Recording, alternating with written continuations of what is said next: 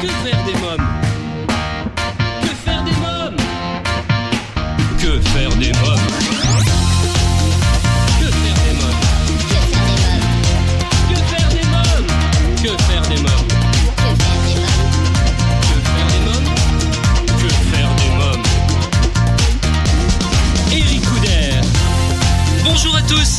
Bienvenue, c'est Eric Couder. Je suis très heureux de vous retrouver pour ce nouveau numéro de Que faire des mômes, l'émission 100% pour les parents. Alors avant de commencer, je voudrais vous remercier puisque vous êtes nombreux à m'envoyer des messages sur les réseaux sociaux, messages d'encouragement également sur le blog quefairedesmômes.fr. Alors vraiment un grand merci à tous. Au sommaire, aujourd'hui dans l'agenda des sorties, je reçois Sophie Marcheguet, archéologue et directrice du musée de préhistoire des Gorges du Verdon. Nous parlerons de l'exposition Ouastec. Mon invité jeunesse sera l'artiste Anjaya. Elle nous parlera de la comédie musicale familiale La folle histoire du petit chaperon rouge en ce moment au théâtre des nouveautés. Dans la rubrique Quand les enfants dorment, mon invité du jour, le Barbershop Quartet, actuellement au théâtre de l'Archipel. Dans un instant, la rubrique Allo Eric, je serai en ligne avec Sophie Moutier, présidente de la société Clic Étoile, qui vous propose des décorations murales innovantes, originales et personnalisées pour enfants. Pendant toute l'émission, je vous invite, comme les semaines précédentes, à réagir sur le blog quefairedesmômes.fr et sur les réseaux sociaux Facebook, Twitter et Instagram. Que faire des mômes? Tout de suite, allô Eric. Mon rendez-vous téléphonique aujourd'hui est avec Sophie Moutier, présidente de la société Clic Étoile. Allô? Oui, bonjour Sophie Moutier, Eric Couder de Que faire des mômes? Oui, bonjour Eric Couder, vous allez bien? Très bien, très bien. Vous aussi? Oui, très bien, parfait, Bon. merci. Alors vous êtes présidente de la société Clic Étoile. Vous proposez des Oui. décorations murales innovantes, originales, à personnaliser pour enfants. Dites-moi un peu plus, qu'est-ce que c'est? Alors en fait, ben, pour vous présenter rapidement le concept, euh, nous avons créé en fait euh, la possibilité pour les petits et les grands aussi de créer eux-mêmes un décor mural pour enfants. Alors pourquoi? À la base, en fait, on a j'ai mon conjoint qui est euh, peintre en décor, euh, spécialisé dans les chambres d'enfants. Euh, à l'époque, en fait, euh, il avait une petite société qui permettait de dehors de ses heures de travail de, de décorer la chambre des enfants, en fait, directement en peignant sur les murs. Puis un jour, on a eu l'idée de, de, de proposer ce service, mais plutôt sur toile, euh, pour permettre aux gens de récupérer leur décor quand ils déménageaient. Donc ça a été plutôt bien accueilli. Et puis finalement, on a quand même euh, les enfants qui nous disaient ah, j'aimerais bien décorer comme toi, j'aimerais bien être en mesure de faire les mêmes euh, le, la même qualité de décor. Euh, Et on se disait bah non, c'est pas possible parce qu'il faut des études, faut faut tout un tout un art, etc. Donc c'est pas possible. Et d'où l'idée de clic étoile, c'est-à-dire de permettre à des enfants à travers des dessins artistiques de composer eux-mêmes leur œuvre et euh, de, de le recevoir directement à poser sur le mur. Qu'est-ce que c'est qu'un configurateur de décoration murale? Euh, en fait, c'est un c'est un des configurateurs que nous avons euh, nous-mêmes développé avec l'aide d'un comment dire d'un développeur. En fait, nous avons mis au point ce, ce, ce configurateur. Euh, vous l'utilisez en fait en cliquant juste sur les, les éléments, c'est-à-dire qu'on vous propose un fond de décor. euh, sous un thème que, que l'enfant choisit, la jungle, les super-héros, euh, bientôt la mer, euh, les, les princesses. Il choisit un thème, il clique directement sur euh, une palette d'éléments qui lui est proposée. Ça rentre, euh, on lui propose des positions dans le fond, il clique et là il choisit la position qu'il veut euh, réaliser. Il a à peu près 150 façons de réaliser un décor euh, et puis on, on personnalise euh, de la manière que l'on souhaite. On a l'enfant, si vous voulez, ne va pas se retrouver avec euh, un crocodile euh, euh, dans l'arbre. Tout est conçu en amont pour que l'enfant ait une, que, enfin, que l'activité soit ludique, pédagogique. Vous voyez, qu'il qu'il se retrouve, on se retrouve dans un univers créatif, euh, tout en, tout en lui permettant de créer lui-même sa propre œuvre. Euh, voilà, si, son propre monde imaginaire. Voilà, c'est ça le, le configurateur. Comment euh, choisit-on son thème? Alors en fait, vous sur, vous allez directement sur euh. Euh, vous avez euh, accès à un configurateur. Euh, donc vous cliquez sur le configurateur et là vous avez la possibilité de choisir un thème euh, directement. En fait, vous choisissez bah, super héros en fonction des affinités de l'enfant. En fait, finalement, peu importe ce que va choisir l'enfant. Le but de Clic Étoile, c'est pas le thème finalement que va choisir l'enfant, c'est ce qui va c'est ce qu'il va en faire lui dans sa projection, dans son imaginaire, l'histoire qu'il va se raconter sur son mur. Donc voilà, donc à- finalement à la limite, peu importe l'enfant euh, si s'il va choisir par exemple si l'enfant choisit par exemple les super-héros, euh, bah il va dessiner son sa scène à un moment donné. Mais lui, ce qui va, c'est ce qui va faire, ce qui va, aimer son décor, c'est la façon dont il va se projeter dans son décor. Voilà, c'est la façon dont il va rêver de son personnage, dont il va l'identifier à un moment donné et, dont il va le faire évoluer tout au long de la création de son décor. Et ensuite, quand il va l'avoir chez lui, c'est au moment où il va regarder son décor, c'est comment il va euh, pouvoir se rassurer en se disant bah tiens c'est moi qui l'ai fait. Et, et, à ce moment-là j'ai pensé ça. Puis aujourd'hui je pense que ce personnage il est comme ça. Et, et voilà c'est toute l'histoire tout le rêve. Voilà c'est ça clic étoile en fait. C'est ce qu'on veut apporter à l'enfant. C'est une déco autrement. C'est-à-dire la décoration euh, euh, que l'enfant va, va avec laquelle il va pouvoir s'identifier vivre partager des moments d'émotion en famille. Voilà. Alors quels sont les thèmes? Alors vous me parlez des thèmes? Alors pour l'instant on a en premier thème on a les super héros euh, les super-héros euh, qui s'adaptent plutôt aux, garçons, mais qui, euh, on l'a vu, s'adaptent aussi beaucoup aux filles parce qu'on a souhaité justement permettre aussi d'intégrer des super-héroïnes dans le décor. Ensuite, on a les, la jungle. puis on a les princesses, château et princesses. Alors pour l'instant on a, on a trois thèmes. On est en train de mettre en ligne d'ici une quinzaine de jours, on aura en ligne les fonds marins, euh, puis euh, les dinosaures. Voilà. Alors nous, on prend du temps, euh, si vous voulez, à réaliser nos décors. Pourquoi? Parce que tout est tout est fait de manière pédagogique, ludique. Toutes les positions sont assistées. On se retrouve, vous voyez, on, on permet pas à l'enfant de faire n'importe quoi. On est là pour les guider. C'est la partie artistique du dessin, mais la partie pédagogique aussi. On est là pour les guider. On est là pour leur offrir les couleurs, pour leur offrir une personnalité. C'est pour ça qu'on n'a pas 50 000 éléments de décor pour le moment. Ce qu'on veut, c'est pouvoir permettre à un enfant, à un moment donné, d'avoir son thème. Voilà. Quelle est la décoration murale la plus demandée? Euh, on dira que c'est plutôt la jungle. Voilà. Oui. La jungle parce que c'est un thème euh, où les enfants s'identifient pas mal aux personnages. Euh, euh, par exemple, euh, ils vont aimer la petite girafe qui regarde sa maman ou, ou le petit éléphant qui a la particularité d'avoir une mèche blonde. Voilà, les petits zèbres qui qui sont entourés de poussière. voilà, c'est c'est tout un petit détail en fait. Ou alors, on, on a beaucoup aussi de de demande sur le flamant rose parce que le flamant rose bah du coup euh, il est euh, il est curieux on, on lui on, on se demande ce qu'il va penser ou voilà ou le crocodile qui qui, qui regarde l'enfant euh, paisiblement on se demande voilà ce qu'il pense s'il est fort s'il est pas fort voilà.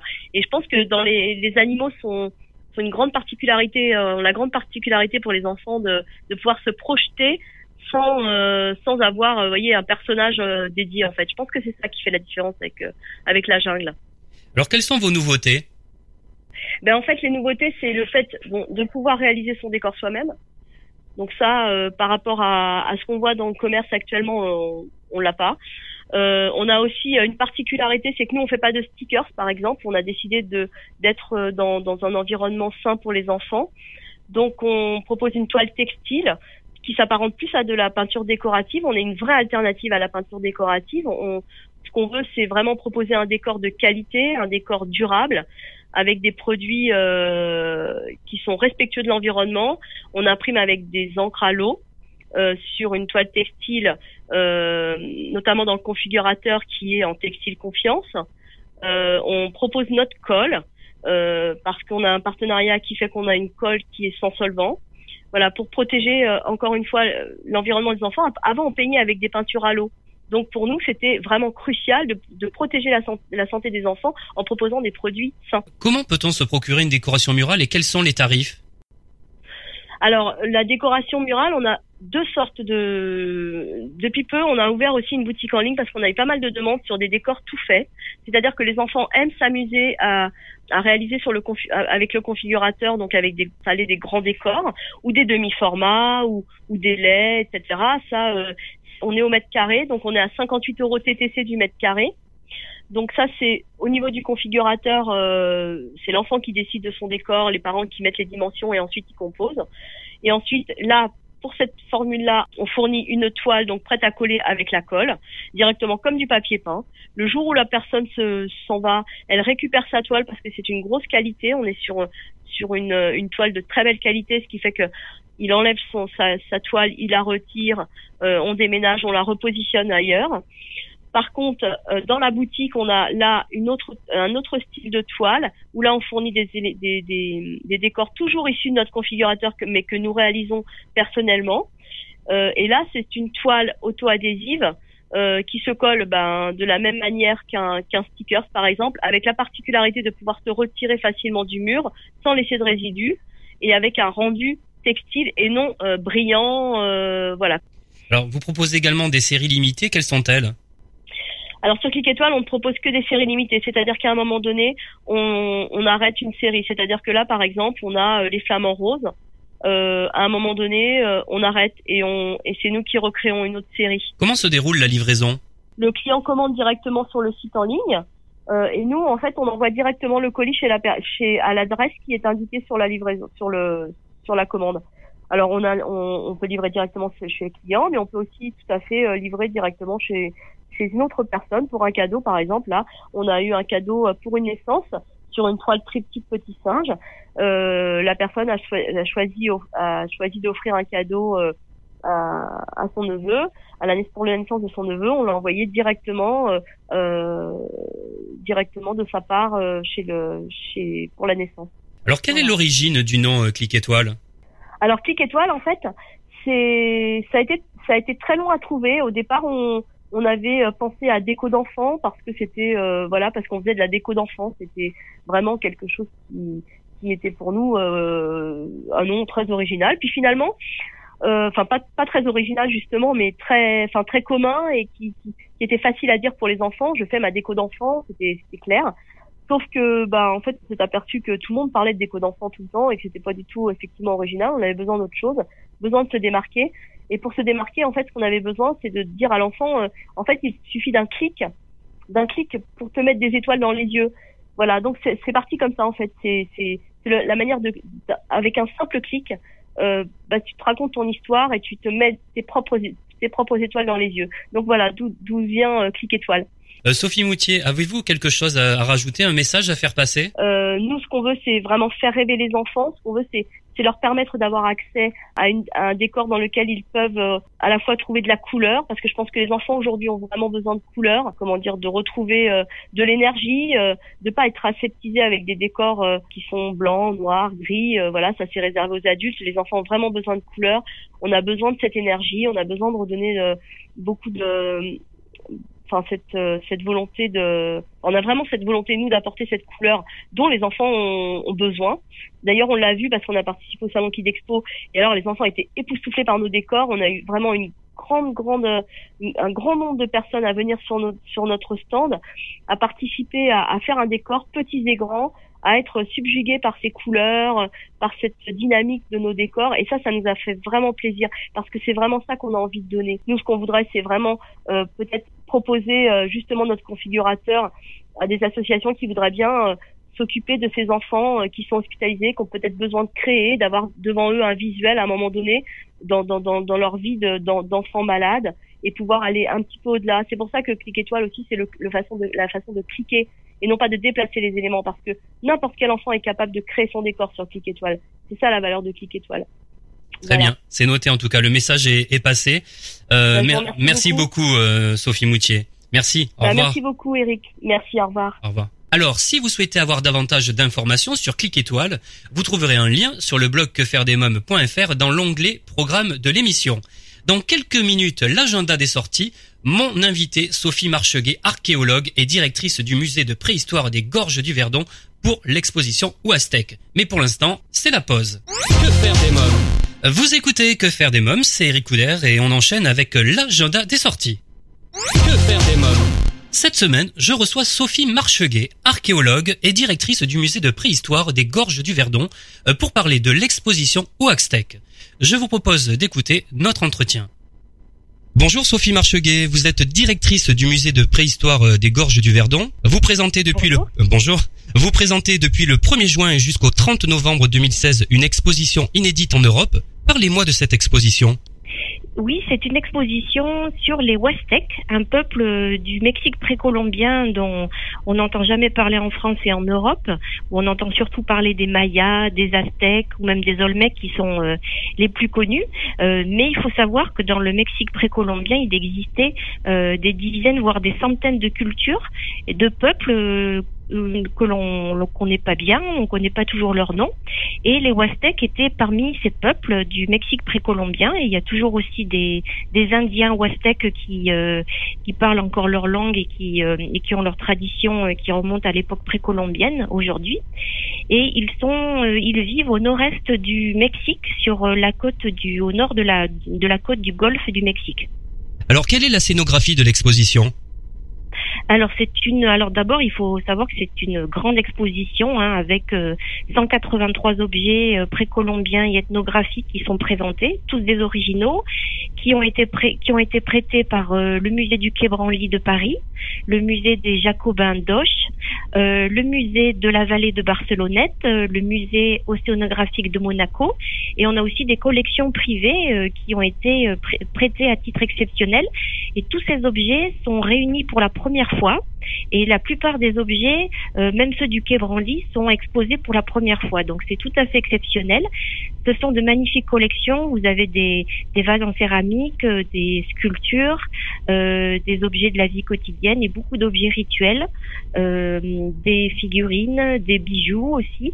Et puis il y a toute l'autre moitié de l'exposition qui est consacrée à l'époque actuelle avec des magnifiques textiles brodés qui sont faits par les femmes, euh, les femmes, les indiennes Huastèques, et dont la plupart euh, qui ont perdu aussi à l'heure actuelle leur tradition de, de filage du coton et du tissage traditionnel.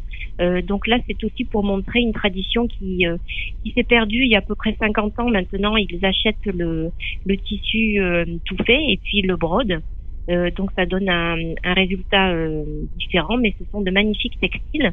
Et tout au long de l'exposition, euh, il y a de panneaux, des grands panneaux rétroéclairés avec beaucoup d'images, de photographies euh, de, cette culture ouastèque, euh, des paysages, des, euh, objets.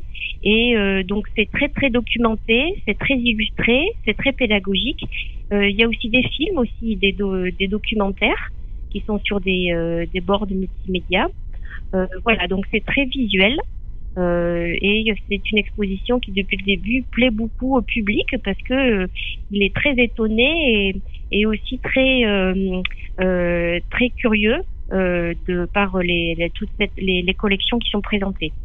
Alors qui est ce peuple méconnu justement appelé les Ouaxtèques alors les Ouaxtèques, il faut savoir que c'était des, les Ouaxtèques, c'était des, ce sont des lointains cousins des Mayas. Euh, les, la linguistique, donc l'étude des, des, langues traditionnelles des peuples du Mexique, des Indiens du Mexique, a montré qu'ils appartiennent, c'est la même famille de langues, et l'archéologie aussi montre qu'il y a des liens. Et en fait, c'est euh, c'est un ils se sont euh, il y a à peu près euh, plus de 3000 ans, même même 4000 ans, cette population avec les ancêtres des Mayas et les ancêtres des Huastèques, ils vivaient sur la côte du Golfe et puis il y a eu un moment où ces populations se sont séparées. Elles ont été aussi séparées par d'autres migrations de populations qui sont arrivées sur le golfe du Mexique. Et il y a une partie de cette population qui est, à, qui est restée au sud-est du Mexique, qui a fondé la culture maya. Et il y a une autre partie de la population qui est restée au nord et qui est devenue ensuite la culture huastèque. Alors ce sont des, depuis le début, ce sont euh, parmi les premiers agriculteurs du Mexique. Donc ce sont des, des sédentaires. Euh, ils se sont installés euh, dans des petits villages, dans une région où la terre était très fertile. Il y avait beaucoup d'eau. C'est une région tropicale et ils ont pu développer l'agriculture très tôt. il y a à peu près 2000 ans avant Jésus-Christ et ils font partie des cultures euh, de la Mésoamérique, donc l'Amérique moyenne. Ils font partie des cultures euh, d'agriculteurs euh, comme ont été les Mayas et les Aztèques. Alors pourquoi avoir choisi ce thème pour cette exposition? Euh, eh bien, en fait, c'est parce que donc moi j'ai travaillé 11 ans au Mexique, j'ai j'ai vécu là-bas et j'ai travaillé en particulier sur cette culture. Et quand je suis revenue en France et sachant qu'il y avait des collections dans les musées français euh, qui n'étaient pas valorisées, qui n'étaient pas montrées au public, Et voyons, bon, il y a quand même des très belles découvertes hein, qui sont faites, des recherches très intéressantes. Et je me suis dit que bon, un jour, j'avais vraiment envie de, de, monter une exposition euh, pour montrer ces collections, pour euh, euh parler d'une culture euh, dont on ne parle jamais et qui est pourtant très très intéressante, très étonnante. Et voilà, donc c'était aussi voilà cet intérêt de faire connaître au public une culture dont on ne parle jamais avec de très belles collections. Alors, nous disait il y a quelques secondes que vous avez vécu dix ans au Mexique. Quels souvenirs en gardez-vous? Ah, de très beaux souvenirs. Et c'est euh, euh, de pour euh, pour un archéologue que je suis à la base, c'est quand même un rêve de travailler au Mexique, hein, parce qu'il y a de, magnifiques découvertes et de magnifiques collections. Euh, et puis, et puis les gens, hein, les au Mexique, c'est voilà, les gens sont très accueillants et puis c'est c'est un pays magnifique. Vous, retournez Vous retournez en ce moment au euh, Mexique? Non, non, pas pour l'instant, non, pas pour l'instant. D'accord. Alors qu'est-ce que c'est qu'une archéologue? Qu'est-ce que c'est qu'une archéologue? Un archéologue ou une archéologue, eh bien, il étudie, euh, il étudie en fait la vie quotidienne euh, euh, des, euh, des hommes dans, dans le passé. Donc ça va depuis euh, l'origine de l'homme, depuis la préhistoire jusqu'à des époques très récentes, jusqu'au XXe siècle, puisqu'on a une archéologie du XXe siècle. Donc on étudie les vestiges du passé et la vie quotidienne des hommes dans le passé à partir de témoignages, à partir des objets que l'on trouve en fouille, mais pas seulement, on doit aussi considérer quand il y en a des textes, euh, donc l'histoire et on doit comme ça, c'est un peu un travail de, un peu beaucoup même un travail de détective. On essaie de reconstituer la, de, de connaître la vie de nos ancêtres euh, euh, partout dans la planète, suivant les disciplines et les régions où on travaille. Alors qu'avez-vous découvert justement au cours de vos nombreuses fouilles dans la région de la Huasteca? Dans la Huasteca. Alors les, les Huastèques, déjà ils étaient euh, étonnants par euh, leur euh, leur aspect physique parce que dans le Mexique précolombien, même en Amérique, les populations, c'est vrai, elles ont, elles étaient habituées à se modifier le corps de manière permanente et temporaire. C'est-à-dire qu'il il y avait beaucoup de peuples qui se déformaient le crâne de manière artificielle. Donc, de, ils mettaient des bandelettes sur le crâne, la tête des bébés depuis les nouveau-nés, et suivant la position des bandelettes et des tablettes, ça déformait le crâne de telle ou telle forme. Ça, c'était pour des, raisons esthétiques, euh, des raisons aussi euh, euh, religieuses ou d'appartenance à un clan. Ils avaient aussi l'habitude de se mutiler les dents, c'est-à-dire ils se taillaient les dents et, et euh, en de diverses formes, et parfois ils incrustaient aussi des pierres semi-précieuses. Donc ça faisait un sourire tout à fait euh, étonnant. Et euh, aussi ils avaient l'habitude, alors les Huastecs, ils étaient connus pour se déformer le crâne, euh, comme les Mayas. Euh, il se taillait les dents, il se limait les dents en pointe et en plus il les teignait euh, de noir. Donc ça faisait un peu peur. Et pour nous, hein, pour eux c'était très beau. Et puis le corps, il se scarifiait le corps. Euh, et il y avait aussi la peinture corporelle qui était euh, pour des danses traditionnelles et ça ils le font toujours à l'époque actuelle. Après euh, ils avaient aussi se teigner les cheveux en rouge et en jaune en particulier donc ça c'était hommes et femmes. Ils, ils portaient beaucoup de bijoux en pierres semi-précieuses, en coquilles. Et euh, par contre, euh, c'est une région très chaude, donc ils étaient très peu vêtus. Mais toute la, la beauté euh, et l'apparence du corps, c'était tout ce décor de la peau même et du corps même. Alors, ça, c'est très particulier. Ah on le voit sur les vases que vous verrez dans l'exposition, sur les, les sculptures, les figurines. Et on l'a vu et les archéologues ont même, ils ont bien découvert des crânes des, squelettes avec euh, le crâne effectivement déformé et les dents effectivement euh, limées. Très bien. Alors euh, revenons à l'exposition, justement on est toujours sur l'exposition, mais à partir de quel âge peut-on visiter l'exposition? À partir de, de, tous les âges, je dirais. Je dirais parce que il y a tellement de, c'est très visuel. Il y a de magnifiques objets, il y a des photos tout au long du parcours. Donc je dirais que même un enfant, un, euh, les vitrines sont aussi euh, sont pas très hautes aussi, hein, donc il y a une possibilité euh, de les voir pour les, plus petits. après, pour ceux qui savent déjà lire, nous avons pour les enfants, on a fait spécialement un, petit livret découverte de l'exposition. donc c'est à partir de 7-8 ans. Il est distribué gratuitement. Il suffit de le demander à l'accueil du musée. Et euh, donc là, voilà, il y a des jeux, il y a des questions. Ça permet de découvrir, euh, d'accompagner la visite pour les enfants. Alors quel est le tarif d'entrée enfants et adultes alors, euh, le tarif d'entrée plein tarif, c'est 8 euros pour le musée, mais nous avons des, euh, c'est 6 euros pour les, les enfants, et nous avons un tarif, un forfait famille aussi, qui est à 20 euros pour quatre, pour une famille de, de 4. Voilà, donc, mais ça, pour les différents tarifs, tout est sur notre site internet euh, www.muséeprehistoire.com. Très bien. Voilà, vous avez tous les tarifs et vous pouvez aussi euh, nous appeler pour euh, demander euh, des renseignements au 04 92 74 09 59. Très bien, c'est noté. Merci Sophie Marcheguet. Merci. Alors si vous souhaitez avoir davantage d'informations sur l'exposition Wastec, je vous invite à vous rendre sur le blog quefairedesmoms.fr. Vous trouverez un lien dans l'onglet programme de l'émission. Dans quelques minutes, l'invité jeunesse, je reçois l'artiste Anjaya. Mais d'abord, faisons une courte pause. Que faire des mômes?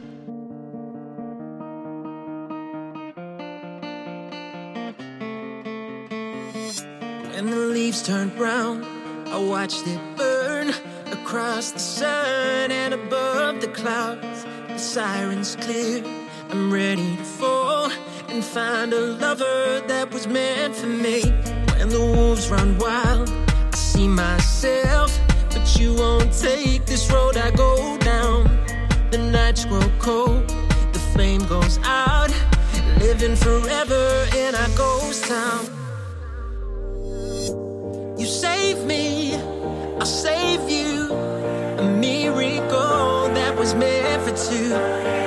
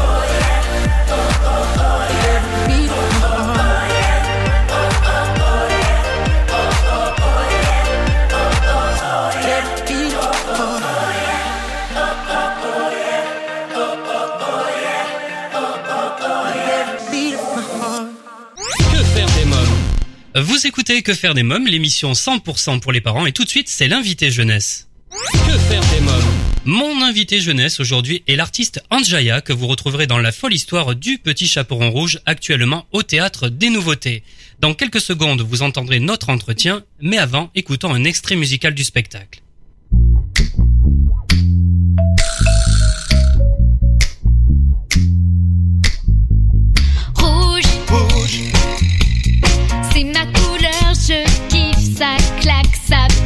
Pète, c'est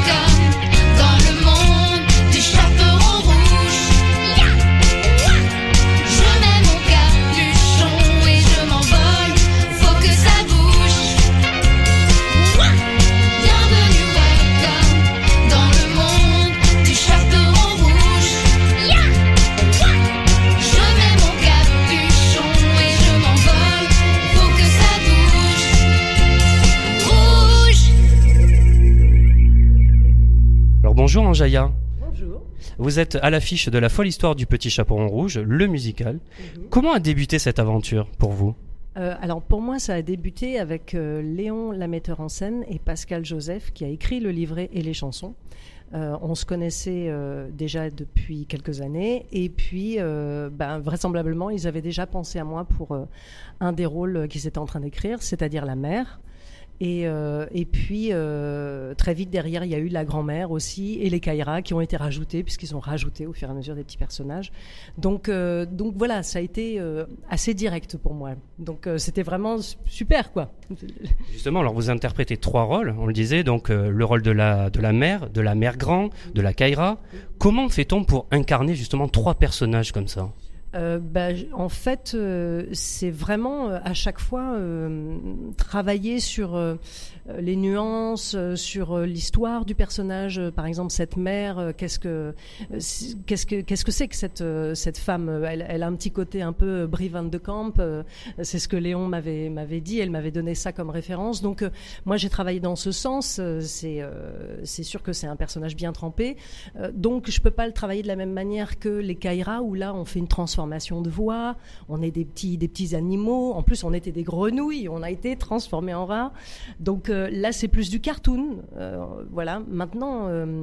euh, la grand-mère, c'était euh, encore autre chose. Là, pour moi, c'est encore plus de l'amusement parce que c'est vraiment improbable, quoi. Enfin, pour moi, d'incarner déjà une, une grand-mère, c'est super drôle, qui fait du zouk, etc. Donc, euh, c'est dans le fond, c'est le même travail euh, technique, mais euh, mais dans la forme, ben voilà, c'est d'autres attitudes en fonction du personnage et puis trouver trouver ces petites manies, de- des petites choses comme ça. Alors comment la metteur en scène Léon a imaginé ce spectacle et quelles sont les grandes originalités de ce spectacle? Je- alors, je, je pense que donc elle l'a, elle l'a imaginé tel qu'il aujourd'hui. Je pense que c'est assez proche euh, de, ce qu'elle avait imaginé. Euh, après, je pense que l'originalité vraiment de, celui-ci, c'est qu'on parle aux petits et aux grands. Il y a un message euh, universel et en plus, on part du conte original, mais là, on, se décale complètement. Il y a des petits personnages qui sont rajoutés. On, est dans la drôlerie, dans le fantasque. je pense que c'est ça qui crée l'originalité de ce, spectacle. Et en fait, chaque personnage, que ce soit la mère, le loup, euh, le bûcheron, ils, ils sont pas là où on les attend. En fait, le bûcheron, voilà, c'est un mec costaud, euh, etc. Et en fait, il a peur de tout. Euh, le, loup, euh, c'est pareil, il est très, très, très mesquin, mais, mais en même temps, on sent qu'il a une, petite faiblesse. La mère, elle est, complètement folle et elle envoie en plus, elle est sympathique alors qu'elle envoie quand même sa fille dans les bois toute seule. Enfin, donc c'est assez rigolo. Les, on- les personnages sont jamais là où on les attend vraiment. Je pense que c'est ça l'originalité de ce spectacle. Alors vous êtes euh, une artiste complète, musique, danse, euh, vous êtes comédienne. Alors vous avez travaillé à Londres, à Los Angeles, vous avez chanté, euh, vous avez vous avez chanté dans un groupe qui s'appelait euh, le groupe Wiki Wiki, ou encore les, vous avez fait les chœurs de Ricky Martin aussi? Aussi. Comment ça s'est passé cette aventure? Mais ça, c'était hallucinant cette aventure parce que c'était pas du tout prévu. J'étais en fait sur l'Energy Award, je devais euh, danser parce que j'accompagnais des artistes. Et puis euh, une des chorégraphes qui était sur euh, sur l'émission me dit euh, tiens il y a un souci. J'ai vu le manager de Ricky Martin qui sa sa choriste en fait est malade. Elle pourra pas être là. Il a besoin de quelqu'un qui la remplace au pied levé. Je me suis retrouvée donc elle m'a présenté au manager de Ricky Martin. Je me suis retrouvée dans un couloir comme ça à faire une audition. Et puis il m'a dit bah c'est bon, écoute, ce soir tu fais la chanson avec lui. Donc j'ai travaillé la chanson, j'ai appris les chœurs. Et puis le soir même, j'étais en train de faire les chœurs euh, avec Ricky Martin. Donc voilà, il y a des fois, il y a des choses comme ça qui se passent qui sont géniales quoi. Alors j'ai vu que vous, vous avez fait des albums. Vous avez été sur scène également euh, dans de nombreux spectacles, des salles mythiques, l'Olympia. Quel souvenir gardez-vous également de tout ça? Alors, ben, euh, l'Olympia, en plus, c'est fou parce que je sais qu'il y a beaucoup de gens qui disent oui, euh, euh, il y a quelque chose de particulier dans cette salle et puis tous, chaque artiste, quand on y va, on ressent quelque chose. Et moi, je dois dire que J'étais un petit peu dubitatif dans le sens où je trouvais que les programmations aujourd'hui, on mettait un petit peu tout le monde, n'importe qui comme artiste. Donc, je trouvais que ça avait perdu un petit peu de, mystique. Et en fait, pas du tout. En fait, quand on, je me suis retrouvée à, travailler dans ce lieu, j'ai vraiment euh, trouvé ce lieu incroyable. C'est-à-dire que on est pris par euh, quelque chose. C'est difficile de dire quoi, mais il y a une espèce d'énergie dans, dans, ce théâtre qui est assez euh, assez particulière. Et puis la proximité avec le public aussi, elle est juste ce qu'il faut. C'est-à-dire que c'est ni trop loin, ni trop près. Je sais pas comment dire. Et du coup, euh, c'était très fort. Et puis euh, sur Belle Belle Belle, puisque là vous parlez de la comédie musicale Belle Belle Belle, euh, qui était mise en scène par Reda, c'était beaucoup d'émotions et c'est vrai que j'ai gardé encore beaucoup de contacts avec les gens avec qui j'ai travaillé et je suis toujours très touchée par par cette époque parce que c'était super. On a fait un spectacle qu'on avait beaucoup où on avait beaucoup donné quoi, donc ça crée des liens. C'était des moments super. Alors, quel a été votre meilleur souvenir dans, tout ce qu'on a parlé? On a parlé de Los Angeles, on a parlé Londres, parce que vous avez été également à Londres. Euh, là, quel était votre meilleur souvenir de tout ça? C'est difficile de dire ça parce que, enfin, de, juste donner qu'un seul souvenir. Je crois qu'à Los Angeles, euh, ça a été hyper important pour moi parce que je me suis retrouvée encore une fois dans une situation que j'avais pas prévue et à travailler avec des gens qui étaient à des niveaux très importants. Et c'est vrai que je crois que ça, ça m'a vraiment permis de de comprendre comment il fallait travailler. C'est-à-dire qu'il y a les Américains, ils ont quand même une méthode pour travailler qui est très très rigoureuse. Et je crois que ça ça m'a vraiment je sortais juste de l'école en plus. Et, euh, j'avais été euh, passer euh, une année aussi en Angleterre. Et du coup ça m'a vraiment permis de, comprendre voilà ok il faut que ça soit rigoureux précis c'est pointu. Donc ça j'ai adoré ça. J'ai beaucoup aimé cette façon de travailler. Donc je, crois que ça ça a été un bon départ. Ça m'a permis vraiment d'être rigoureuse par la suite, ce que je n'étais pas du tout avant, quoi. Donc ça m'a beaucoup appris, en tout cas. Anjaya, où, où avez-vous grandi? À Saumur. Euh, je suis de Saumur au départ, dans le 49. Euh, et puis, bon, je suis partie assez jeune, puisque j'avais 15 ans et demi euh, quand je suis montée à Paris. Donc, voilà, c'était à Saumur au départ. Enfant, quel était votre conte préféré? Euh, alors, j'avais pas forcément. Euh, alors, en tout cas, il y, en a un que je n'aimais pas, c'était La petite fille aux allumettes, parce que je suis désolée pour le spectacle, il paraît qu'il est super, qu'il est formidable, allez-y. Mais c'est vrai que moi, quand j'étais petite, que je l'ai lu, ça m'a déprimé total. Donc, c'était pas celui-là mon préféré. Je crois que c'était Alice au Pays des Merveilles, en fait. Je crois que j'aimais bien tout ce côté complètement loufoque, déjà, certainement, même si j'en avais pas conscience. Mais tous ces petits personnages, euh, euh, tous, on sentait qu'on était dans, dans, un univers euh, irréel. Enfin, il y avait quelque chose. Donc, je, je pense que c'était Alice au Pays des Merveilles qui m'avait le plus tapé dans l'œil. Ouais. Alors, quel personnage rêveriez-vous d'incarner aujourd'hui? Waouh, il y en a, il y en a plusieurs. Hein. mais Là aujourd'hui, peut-être que comme je fais beaucoup de, personnages là ces temps-ci euh, euh, qui sont drôles, fantasques et tout ça, eh ben peut-être aller à l'opposé de ça justement et, un, personnage un peu plus introverti, euh, chargé, mais, peut-être plus dramatique.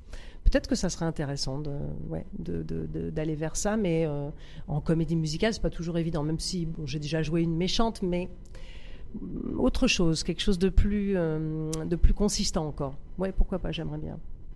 Alors quel message souhaiteriez-vous faire euh, passer à tous les parents pour qu'ils emmènent, euh, enfin qu'ils viennent voir le spectacle, tout simplement, emmènent leurs enfants voir le spectacle? Euh, Alors c'est un message très simple. Il faut que vous veniez voir la folle histoire du petit chaperon rouge parce que quand vous serez venu une fois, vous allez avoir envie de revenir deux fois, trois fois parce que vous allez adorer. Parce que les enfants s'éclatent mais les parents aussi, ils sont touchés, pris, euh, pris par le, l'histoire. Et euh, comme il y a une double lecture, ça a été pensé comme ça. Euh, pour les parents, pour les enfants. Je pense qu'il faut que ce soit le spectacle que vous, décidiez de venir le voir parce que on a jusqu'au 8 janvier. Donc c'est maintenant et voilà, vous allez vous éclater, faut, faut venir. Merci Anjaya. Bah, merci beaucoup. Merci d'être venu, hein, Eric. Donc à tout bientôt. À bientôt.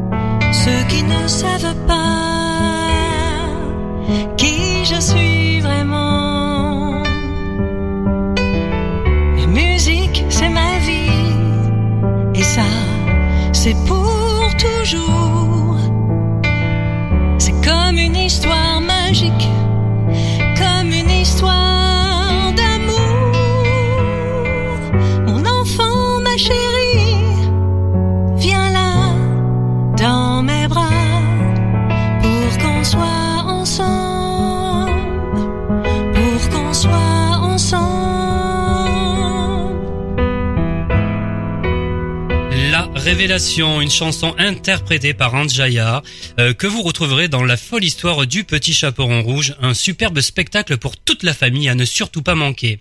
Si vous souhaitez des informations complémentaires, vous trouverez un article et un lien sur le blog quefairedesmoms.fr. On se retrouve dans quelques minutes pour la rubrique Quand les enfants dorment avec le Barbershop Quartet. Que faire des mômes? Merci d'écouter Que faire des mômes, c'est Eric Couder et tout de suite c'est la rubrique Quand les enfants dorment. Que faire des mômes? Pour cette dernière partie d'émission dédiée seulement aux grandes personnes, je vous propose de découvrir une interview exclusive avec le Barbershop Quartet, actuellement au Théâtre de l'Archipel.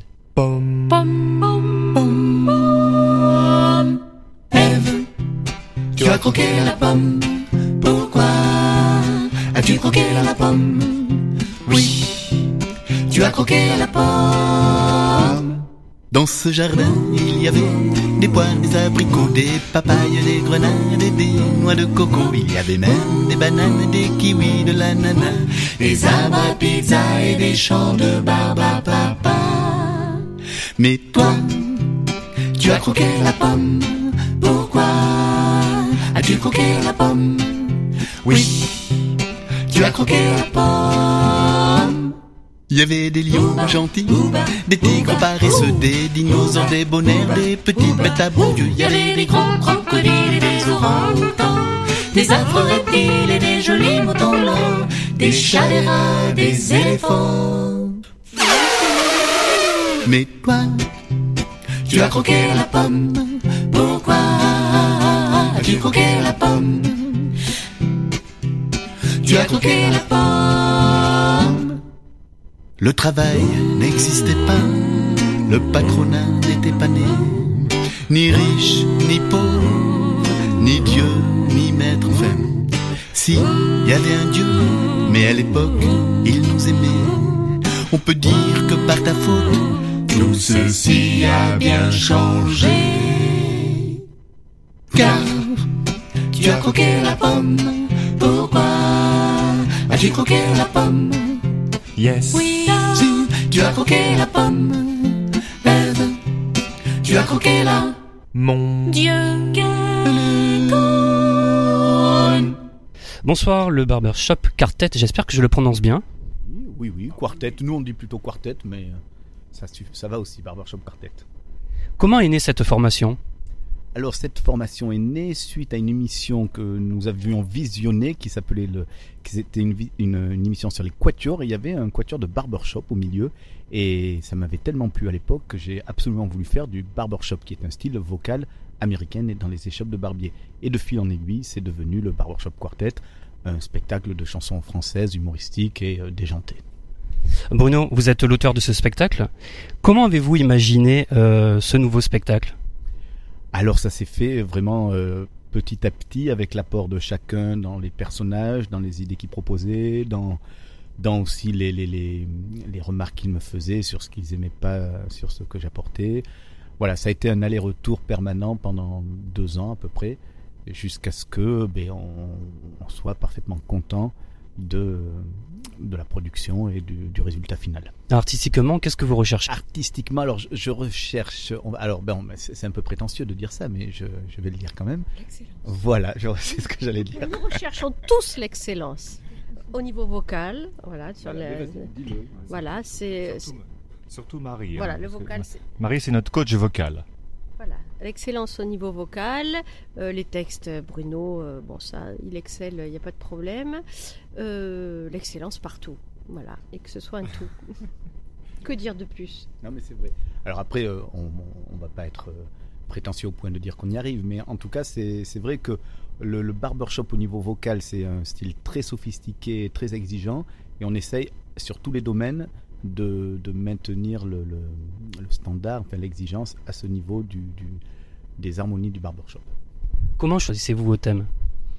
Alors là, il n'y a pas de règle. C'est vraiment. au- le, le spectacle se construit petit à petit. euh, c'est des idées, des- une des chansons, des reprises euh, qu'on prend, qu'on qu'on- avec des, des- des idées originales. Et, et après, on, on essaye d'en faire un spectacle. Donc des fois, il y a des bonnes chansons qu'on est obligé de sacrifier parce qu'elles rentrent pas dans, le, dans la logique euh, finale. Mais ça se fait tout seul. J'ai envie de dire, il y a une espèce de comment dire, de synergie, de voilà, c'est l'univers qui nous parle. et- Waouh Waouh, tout ça, ça vient du ciel en fait. C'est- C'est un don, c'est un don. En fait, Bruno, c'est juste un réceptacle en fait. Voilà. Alors comment définiriez-vous euh, la mise en scène? Il- en fait, nous a- nous n'avons pas de metteur en scène parce que euh, euh, voilà, il y a, il y, a, il y a 25% de metteurs en scène en, en chacun de nous. Et puis voilà, donc on, on débat. hein, Il y, a, il y a des débats et puis on, on finit par y a- oui ou le. On finit par y arriver. Et puis parfois, c'est c'est à force de jouer en public aussi qu'on corrige beaucoup beaucoup de choses. Donc voilà, donc euh, au départ, ça part sur un concert, mais finalement, ça devient un spectacle parce qu'on rajoute plein de choses dans la, dans la mise en scène, malgré tout. Euh, oui, donc c'est il y a une espèce de cooptation des idées et après le metteur en scène c'est aussi le public. C'est-à-dire qu'il y a arrive un moment où on, on, on propose le spectacle au public et euh, de temps en temps il y a des idées qui émergent et si ça marche, si ça fait rire, si ça réagit, elles sont elles sont validées. Et l'improvisation en public aussi, sur les premières euh, séries. Voilà. Un peu d'improvisation et voilà, où on retient ce qui, ce qui fonctionne, forcément. Combien d'années de travail ça a demandé pour un spectacle comme ce soir Alors euh, là, on en est à la 45e année, mon petit gars. Euh, bah alors sur ce spectacle-là, euh, deux ans, hein, oui, deux ans de répétition, parce que écriture, recherche de chansons, adaptation, répétition, euh, mise en scène, tester en public, ça, corriger en public, euh, voilà. Il a, il a pris sa vitesse de croisière en, au bout de deux ans, deux trois ans, c'est ça Moi, je dirais ça. Marie-Cécile Hérault, quelle formation avez-vous suivi Alors, hmm, Du mime. non, une formation classique. Je sais pas comme vous avez pu euh, entendre. Voilà, on entend le- la voix lyrique. Une formation classique avec un professeur, euh, voilà, de chant lyrique euh, et tout le cursus qui va avec, mais sans jamais lâcher euh, la pratique. euh, J'ai fait beaucoup de chansons. J'ai commencé par le rock, chanter du rock dans un groupe de filles, Euh, de- un peu de tout. Et la formation lyrique, le chant lyrique, sans jamais abandonner euh, ni la chanson. euh. Vous jouez aussi dans des spectacles jeunes publics? Je jouais. Le barbershop prend beaucoup de temps maintenant, a pris un peu le, la place de, des, un peu des autres projets, mais j'ai fait beaucoup de spectacles pour le jeune public. Justement, comment joue-t-on pour le jeune public? Alors, on joue euh, exactement pareil que pour euh, les adultes. C'est euh, un public, euh, voilà. Bon, enfin, je ne fais pas la différence avec le jeune public. On adapte la mise en scène, le texte, mais on joue de la même façon. Alors, par contre, la différence entre le jeune public et le public, on va dire, adulte, c'est que c'est l'âge déjà, et c'est surtout que si le jeune public n'apprécie pas le spectacle, il le montre. Il n'a pas la politesse de, euh, de, de dire euh, bon allez, on va être poli, on va attendre que ce soit fini et partir vite. Il, il montre qu'il n'aime pas. Voilà, donc je pense que c'est la différence. La difficulté du jeune public, c'est ça, c'est euh, que le jeune public, il n'a pas de compassion pour euh, les artistes. Marie-Cécile Hérault, quelle petite fille étiez-vous?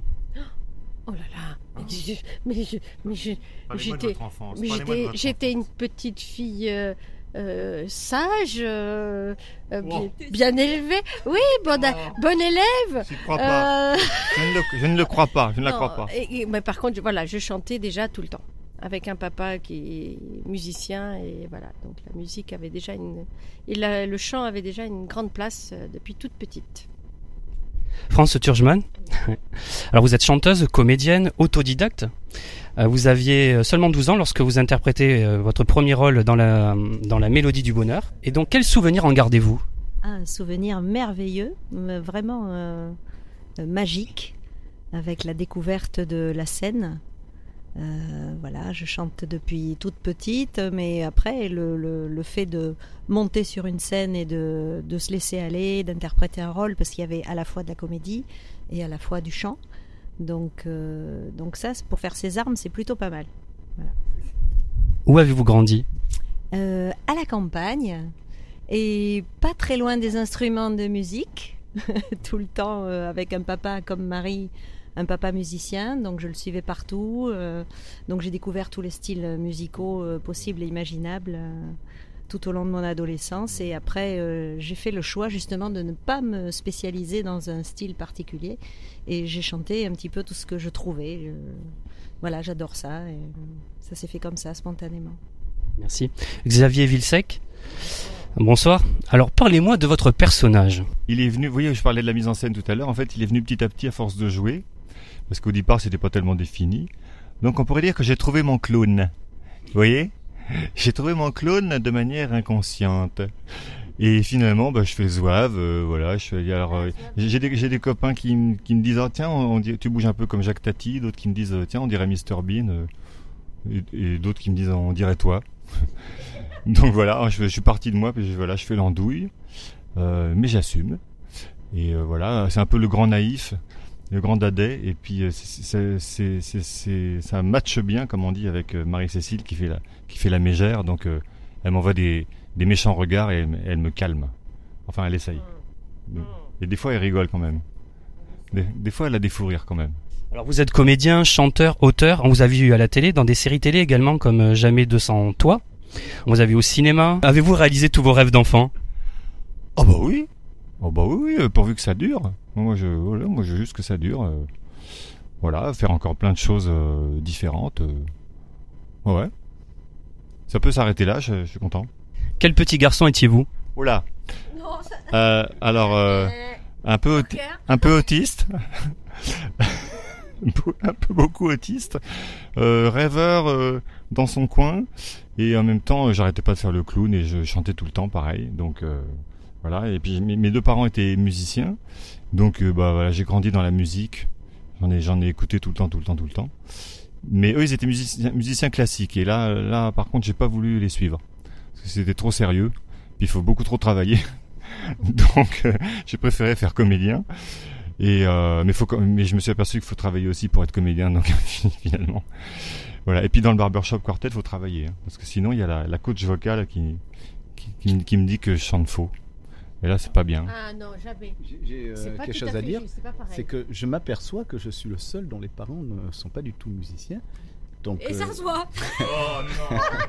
J'estime, j'estime avoir euh, un mérite supplémentaire. Voilà. Car il n'y a aucun musicien, mais on peut remonter à 5, 6, 7 générations. Il n'y a pas une ombre de musiciens dans la famille. Alors quel message aimeriez-vous passer pour que tout le monde vienne voir votre spectacle? J'ai envie de dire que c'est quand même un spectacle qui est tout public, presque pas vulgaire, hein, à part deux trois. Hein, alors allez, allez pas vulgaire, familial, tout public euh, et, et- et très joyeux et, et, et, et- et- et pas méchant. Voilà, c'est pas de l'humour méchant et ça c'est original. Très, f- très fin. Oui, oui, parce que Très il faut, fin, il faut- beaucoup de second degré. il faut, il faut, il faut rendre à Bruno ce qui appartient à Bruno. Bruno écrit de manière très fine. Et de la performance vocale. Ah, voilà, Hein, en plus. quand en même. plus. Voilà. Donc voilà, de la musique, de la gaieté, de l'humour, euh, de la joie. euh, voilà, que dire de plus? Du bonheur. Du bonheur. Sur le pont d'Avignon, on y danse, on y danse. Sur le pont d'Avignon, on y danse tous en rond. Alors si vous souhaitez avoir euh, davantage d'informations sur le Barbershop Quartet, vous trouverez un lien sur le blog quefairedesmoms.fr dans l'onglet Programme de l'émission. Et bien voilà, nous sommes au terme de l'émission. Merci d'avoir été à l'écoute de ce nouveau numéro de Que faire des mômes. J'espère que vous avez passé un bon moment en notre compagnie. Je voudrais remercier Marceau qui m'a aidé à préparer cette émission, nos invités, Sophie Marcheguet, archéologue et directrice du musée préhistoire euh, des Gorges du Verdon, Anjaya de la comédie musicale La folle histoire du petit chaperon rouge, le Barbershop Quartet, Sophie Moutier, présidente de la société Clic Étoile. J'embrasse comme chaque semaine celle qui m'a inspiré cette émission, ma petite nièce Erika. Je vous invite à vous abonner à la newsletter de l'émission en vous connectant euh, maintenant sur le blog quefairedesmoms.fr. N'oubliez pas de nous suivre sur les réseaux sociaux Twitter, Facebook et Instagram. Que faire des mômes pour aujourd'hui, c'est terminé. Bye bye